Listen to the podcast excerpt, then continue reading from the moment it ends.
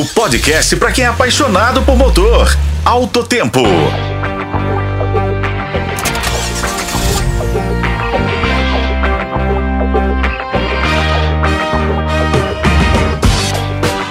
Olá, aqui estamos para mais uma edição de Alto Tempo. E hoje vamos falar sobre duas rodas.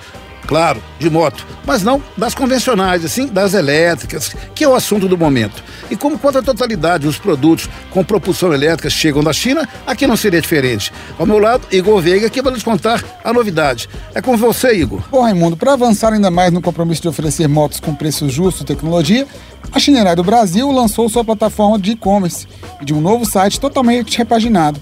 Além da facilidade de escolher com segurança e conforto qualquer um dos modelos elétricos direto da montadora, o cliente vai contar com frete grátis para todo o país e parcelamento em até 12 vezes sem juros no cartão de crédito ou boleto.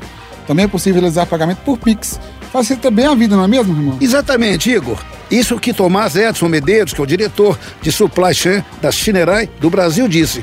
Muitas vezes o cliente deseja um bom modelo elétrico específico, que por conta da alta demanda pode não estar disponível na loja mais próxima. Com o e-commerce, vamos solucionar essa questão logística. E quais produtos serão vendidos nesse sistema, Igor? Inicialmente, o e-commerce oferecerá sete modelos elétricos, além das bicicletas elétricas da Chinerai.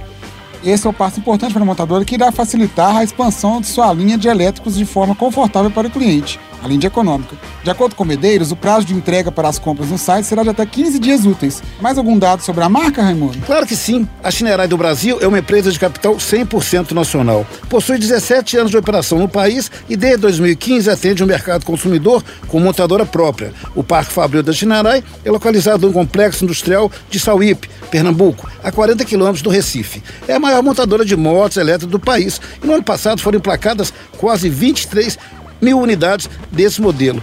E hoje ficamos por aqui. Com a colaboração de Igor Veiga, eu sou Raimundo Couto para o podcast Alto Tempo. Acompanhe pelos tocadores de podcast e na FM O Tempo.